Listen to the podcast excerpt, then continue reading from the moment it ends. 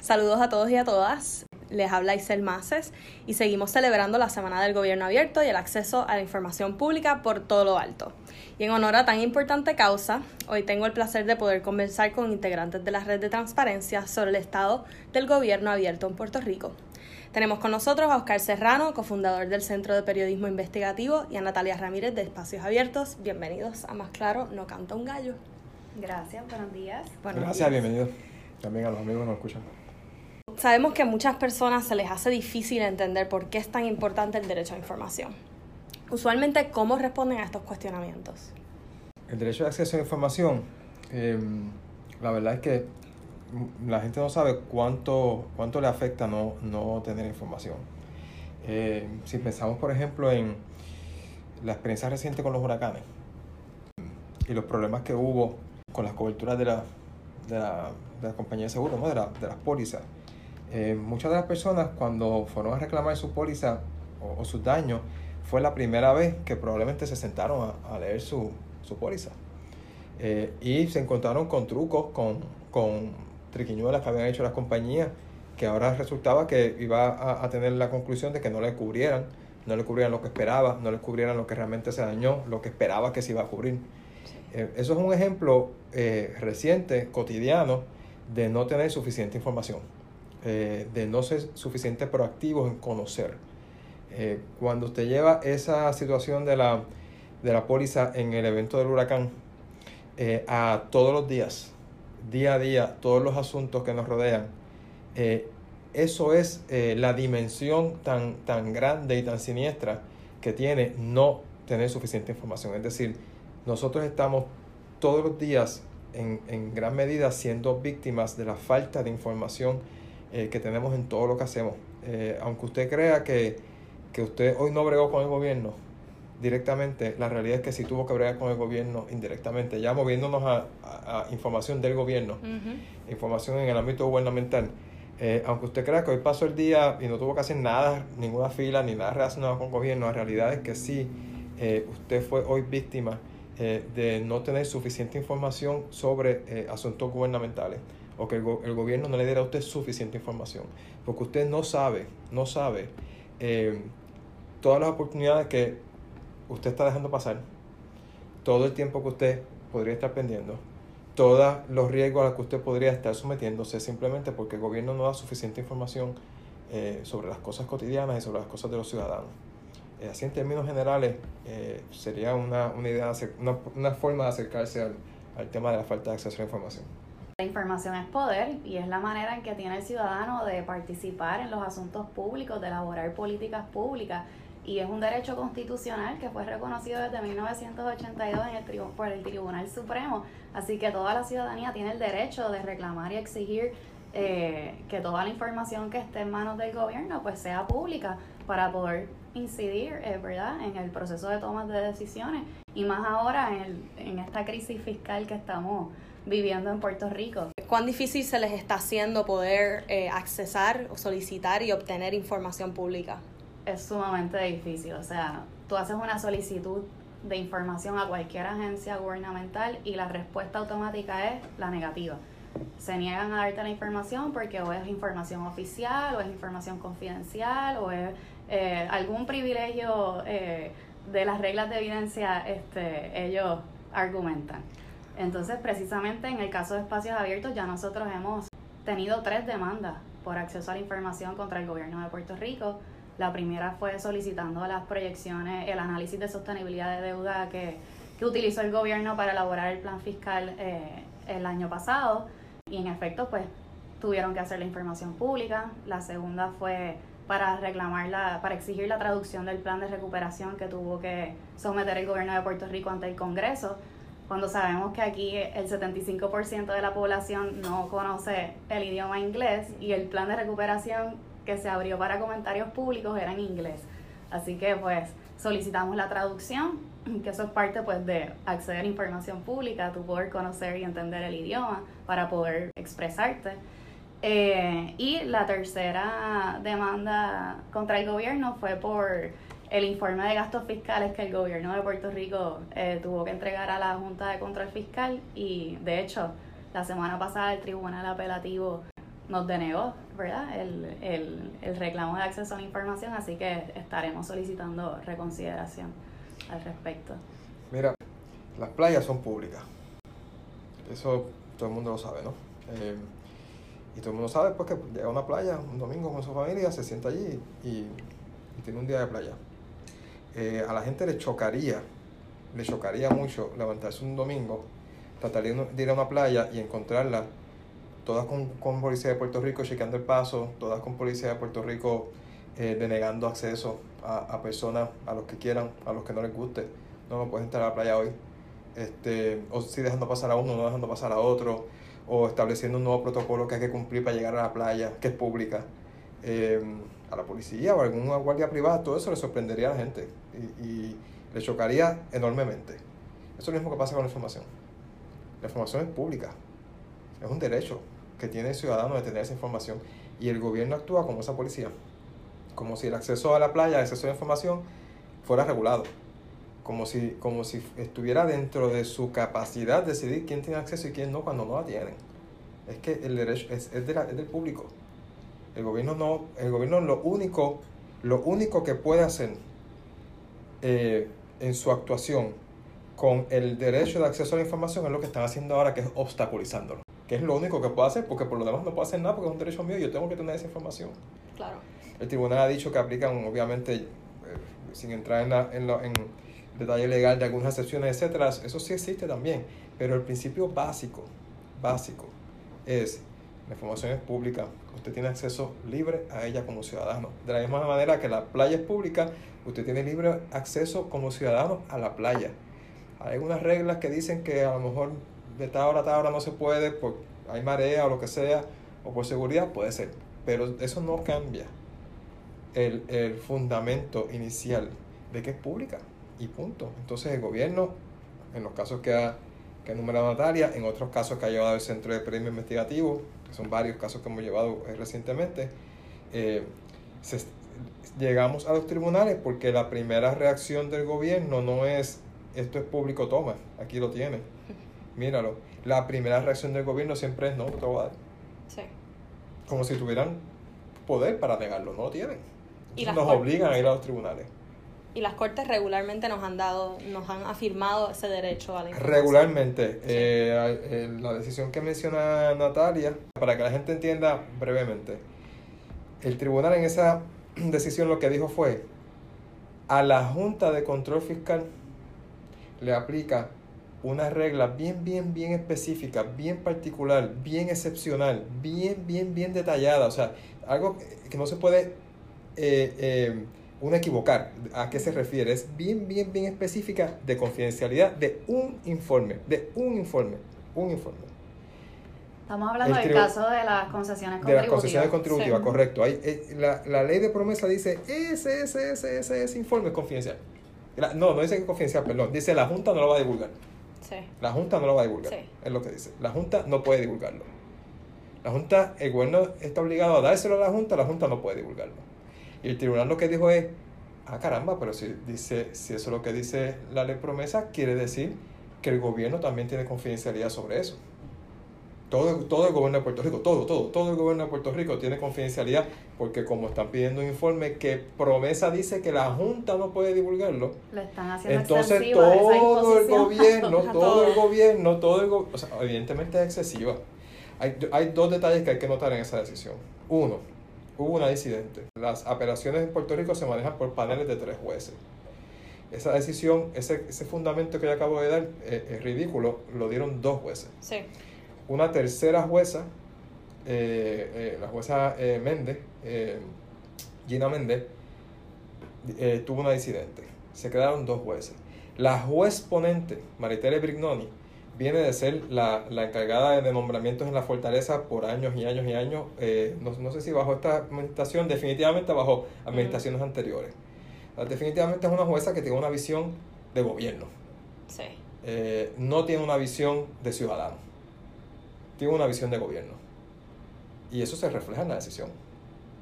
Porque el, el estirón que dio, el, el- el- lo elástico que hizo el argumento para, pa- permitirle al gobierno no entregar el informe, que de hecho lo que hace el apelativo es revocar Esto no es, no es, no es que es la segunda vez que un tribunal de, eh, lo mira igual.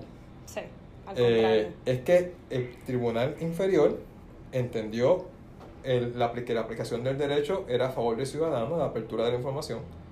Y el tribunal revisor, que es el apelativo, dos jueces, que es el mínimo de lo que pueden tener, decidieron que no, que, que, el, que el gobierno tenía derecho a mantener con- confidencialidad sobre esa información. O sea, en el, en el eh, cúmulo de los casos que se han llevado y de las victorias judiciales que se han eh, tenido en este tema en Puerto Rico, la decisión de, esa decisión es claramente una excepción.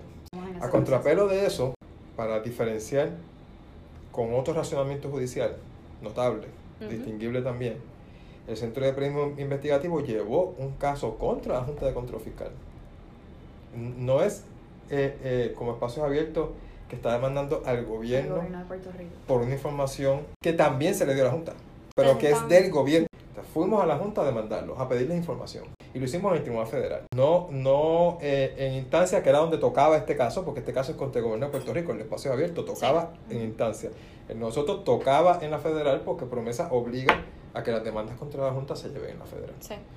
El juez J. García Gregory, que es un juez federal, acostumbrado a decidir asuntos por la Constitución de los Estados Unidos y por los estatutos de Estados Unidos, decide a favor nuestro y fundamentalmente dice, mire, en Puerto Rico hay un derecho de acceso a la información de rango constitucional. La Junta de Control Fiscal, por definición de la ley promesa, es un organismo del gobierno de Puerto Rico. Por ende, a la Junta de Control Fiscal le aplica la misma obligación de divulgación de información que le aplica al gobierno de Puerto Rico. Así que Junta divulga la información. Ahí están pasando otras cosas, pero el fundamento eh, judicial es ese. Entonces comparen eso, comparen eso con dos jueces del apelativo que no pudieron conseguir unanimidad de tres, dos jueces del apelativo, una de las cuales es, es una conocida exfuncionaria de gobierno, diciendo que como ese documento que Espacio Abierto está pidiendo allá, en otra ley allá, dice que es confidencial, entonces todo el gobierno de Puerto Rico, todo el gobierno de Puerto Rico se le acaba de crear un manto de confidencialidad Increíble. y Con relación a- a Muy esa peligroso, de hecho. totalmente. Muy peligroso, porque se Totalmente. puede usar como nuevo precedente también en el futuro. y contradictorio con lo que, por ejemplo, acabo de plantear de García Gregory. Bueno, entonces en general, con esta excepción muy preocupante que se dio eh, durante la semana pasada, el gobierno está básicamente gastando de nuestro dinero para evitar que nosotros podamos ejercer el derecho a la información pública. Y eh, haciendo que los ciudadanos gasten aun- recursos correcto. y tiempo. Aun cuando en efecto sí tenemos acceso, incluso las cortes eh, constantemente reafirman que, que esta información no es confidencial en su naturaleza y que por ende tenemos derecho a ella. Si volvemos a la playa, no solamente nos están, nos están este, virando para no entrar a un sitio donde podemos entrar, sino que con nuestro dinero están construyendo una- un Una muro. Sí, un muro para, que- para cubrir toda la playa, sí. para que no podamos entrar por ningún lado de la playa. Eso es lo que están haciendo con la información Correcto. también. Están usando nuestro dinero para construir muros, en este caso muros legales, pleitos, casos, eh, eh, eh, órdenes ejecutivas, eh, consultas a abogados, simplemente para que no tengamos lo que por derecho debemos tener, que es acceso a la información. Un poco hablando de esto, ¿no? De las mismas limitaciones, vemos que hay dos proyectos de ley que se han considerado durante los últimos dos años. Eh, uno el cual el gobernador Ricardo Rosselló comentó hace un mes que quería priorizar para evaluación en, en el Senado, que es la 1095, la ley de transparencia. Eh, ¿Qué piensan ustedes sobre este, estos dos proyectos, ¿no? El de datos abiertos, que es la 236, PS 236, Eh, ajá, y Correcto. PC Y la 95. PC 1095, que es la ley de transparencia. Eh, ¿Qué piensan ustedes sobre estos dos proyectos y, y qué les recomiendan al pueblo que pueda hacer al respecto? ¿no? Nosotros elaboramos los 10 principios a favor del acceso a la información que han sido reconocidos internacionalmente eh, y nosotros hemos presentado memoriales explicativos a ambas comisiones de gobierno, tanto de la Cámara como del Senado, para ambos proyectos de ley. Desde el 2017 hemos estado también tratando de incidir en ambos proyectos y hemos sido claros en que hay tres puntos que toda ley de acceso a información y datos abiertos debe cumplir.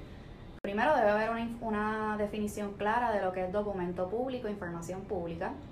Debe haber una lista de publicación proactiva de la información, que cuando tú vayas a una agencia, que ya esa información esté lista para entregársela al ciudadano. Y eh, debe haber una lista de excepciones clara y concisa. Y esa lista de excepciones debe ajustarse a la jurisprudencia del Tribunal Supremo. Así que esos son los tres puntos medulares que, que no, como decimos, no son negociables. ¿Y cómo ven estos proyectos en relación a esos tres puntos no negociables? Pues mira, hasta el momento ninguno de los dos proyectos cumple con esos principios medulares. la ley de transparencia ahora mismo está bajo la Comisión de Gobierno del Senado para evaluarse, eh, pero no sabemos cuál es el estatus del mismo, si se piensa aprobar en esta sesión legislativa o qué. Hemos, de hecho, hemos pedido reuniones con el senador Miguel Romero durante esta sesión, pero no nos han, no nos han dado reunión todavía eh, para conocer, ¿verdad?, cuál es, cuál es su posición sobre el proyecto. Eh, el, ese proyecto como tal, pues no cumple con estos principios. Así que la postura de las redes no, no apoyarla porque podría retroceder el acceso a la información de aprobarse. Así que el de datos abiertos, por su parte, fue aprobado en la sesión legislativa pasada con las enmiendas que nosotros este, recomendamos. Sin embargo, al otro día lo pasaron a solicitaron reconsideración del mismo y ahora aparece como que no, o sea, está sin, no, no se llegó a aprobar porque se solicitó reconsideración, o sea que no sabemos qué va a pasar con ese proyecto. Así que ahora mismo estamos como en un limbo eh, legislativo sobre estos proyectos de ley de acceso a la información. Pero el consenso es básicamente que sin serias enmiendas a ambos proyectos, eh, lo que pudiese hacer ambos proyectos es en efecto limitar el acceso a información pública en vez de garantizarlo o incrementarlo. ¿Por qué hacen falta las enmiendas? Porque esos proyectos son como si se estuviera legislando eh, mientras se construye el muro de la playa.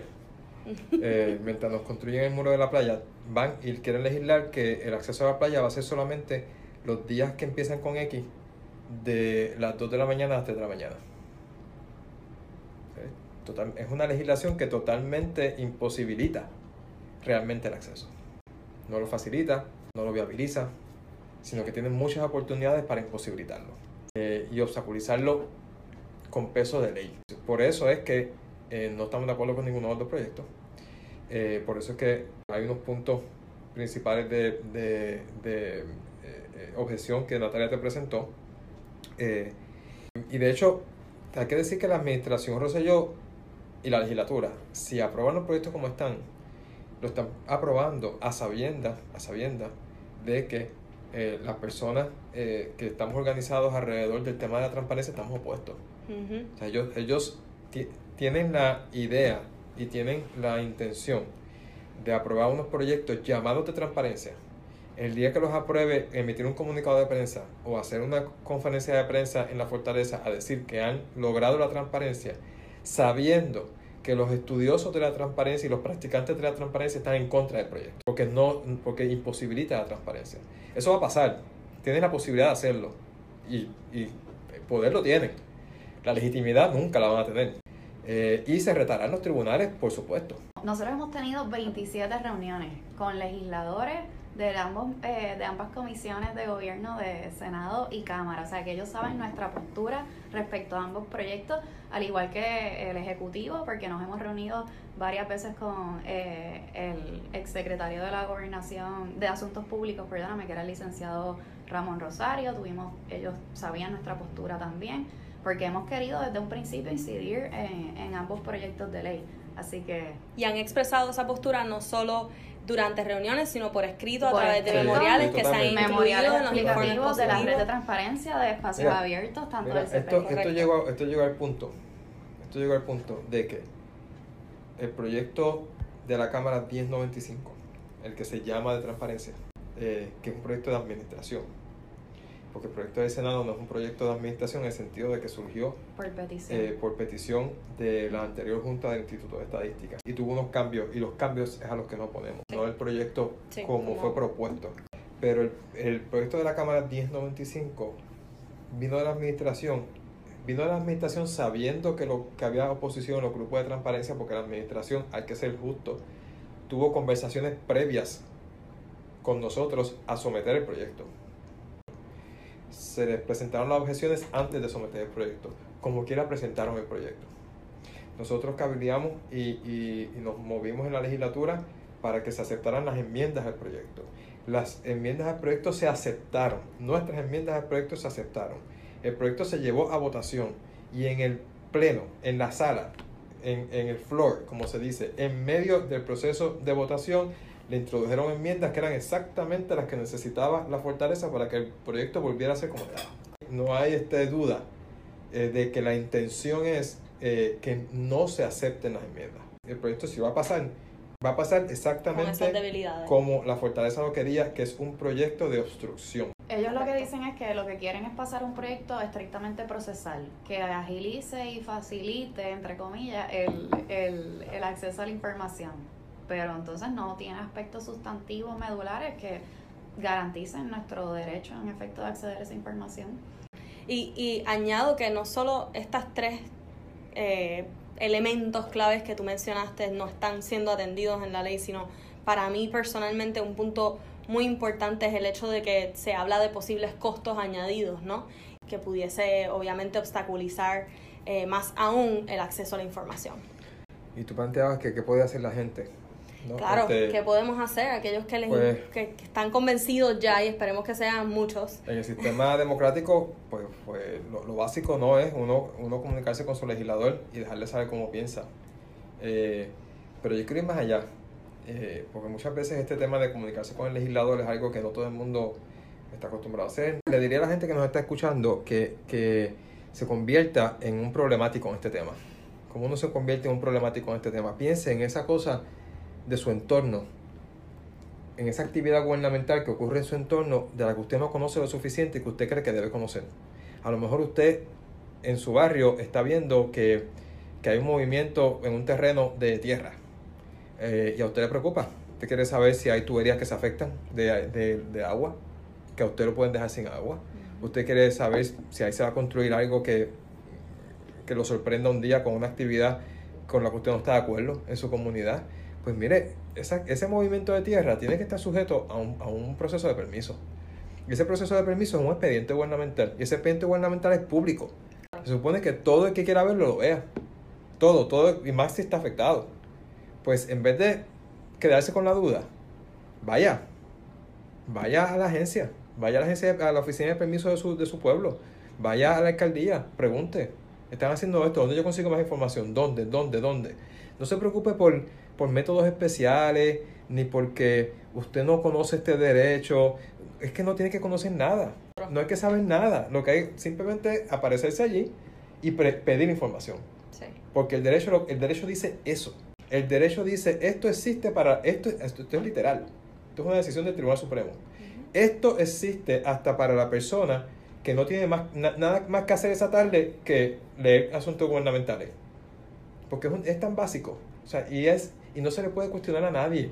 A nadie se le puede cuestionar. ¿Por qué usted quiere eso? ¿Por qué usted quiere saber eso? Eh, no se lo pueden cuestionar. ¿Por qué usted quiere saber eso? Porque usted tiene derecho a saber. Eso es todo lo que el funcionario tiene que saber. O sea, que usted no es un tiene interés. que te está haciendo el gobierno, ni una concesión gubernamental. Usted no va a pedir un favor, usted no va a pedir, tú sabes, un es brequecito. Nuestro derecho. Es derecho constitucional. Usted no va a pedir un brequecito. Ni, ni por favor, ni mira, mira, pues mira, a ver si me deja. No, no, es que usted tiene derecho a ver eso. Yo voy un paso más allá. No solo es nuestro derecho, es la obligación del gobierno darnos esa información. Mientras más gente en todos los ámbitos, porque esto aplica a la persona que lo que le preocupa es un movimiento de tierra de su barrio, pero esto aplica también a jóvenes profesionales que pueden estar abriendo un negocio o buscando diseñar algo, no encuentran suficiente información. Esto puede aplicar también ya a compañías establecidas que están explorando una oportunidad de negocio pero para explorar esa oportunidad de negocio necesitan saber una información que el gobierno tiene, porque el gobierno es el depósito de información más grande que hay en Puerto Rico, de lo que pasa en Puerto Rico. Esto también aplica para ellos, aplica para estudiantes, aplica para maestros, por supuesto, en, la, en, la, en el ámbito académico, aplica a un montón de gente que, que lo menos que son son periodistas, porque esto no es para periodistas, esto es para todo el mundo. So, todo el mundo, la forma de aportar es que todo el mundo se convierta en un preguntón. Todo el mundo vaya a una agencia de gobierno y diga, yo quiero ese documento, yo quiero ver tal cosa. Si todo el mundo hace eso, si todo el mundo hace eso, créame que el gobierno se va a dar cuenta de lo que está sucediendo y le va a prestar más, va, va a ser más respetuoso con este derecho. Eh, Yo espero que los oyentes que están escuchando este episodio en el día de hoy estén preparados para llamar a su municipio, a su legislador, a su oficina, a quien sea eh, dentro de la entidad pública a pedir información y a no tenerle miedo a exigir y a hacer valer su derecho, eh, porque es parte importante de la lucha. Yo creo que la gente debe saber que eh, hay más información en espacios abiertos, ambas cosas en plural, espaciosabiertos.org Org. punto org, y también en periodismoinvestigativo.com periodismoinvestigativo.com y en las redes sociales redes sociales, de espacios abiertos. Espacio Abierto y CPI, Perfecto. eh, que es el Centro de Periodismo Investigativo. Igual nosotros tenemos este cartas modelos de solicitud de información. Correcto. Más claro no canta un gallo va a estar en su próximo episodio y blog post eh, va a estar comunicando algunos de estos recursos y dando exponiendo enlaces directos para que aquellas personas que estén interesadas a, a dar ese próximo paso pues puedan hacerlo y puedan utilizar estas cartas que ya están eh, estipuladas eh, que pueden utilizar para, para comunicarse con su legislador etcétera ¿no? y para abogar por, por el derecho que, que tenemos a Pero pregunten, pregunten, son unos preguntones, vayan, vayan a, Sí. a cualquier agencia de gobierno que tengan en el municipio y pregunten. Esto aplica a los municipios también, aplica al gobierno supuesto. central, este, aplica al gobierno federal con algunas otras reglas, pero aplica al gobierno federal también. Así que simplemente no se quede con la duda, no se quede con la duda. Perfecto. Gracias. Bueno, muchas Gracias. gracias.